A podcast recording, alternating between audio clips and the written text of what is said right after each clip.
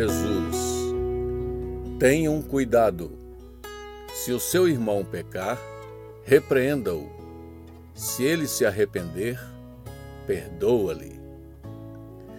Não deveria ser problema, mas nossa demora em aplicar essa regra simples e prática acaba com nossos dias.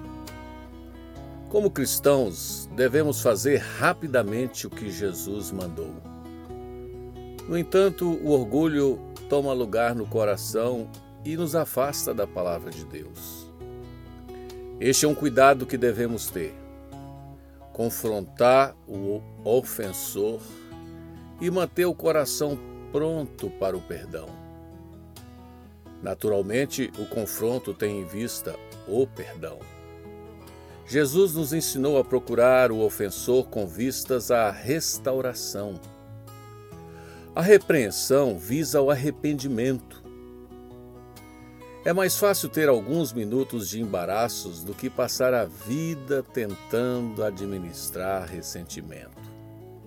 Não hesite em conversar abertamente com o ofensor.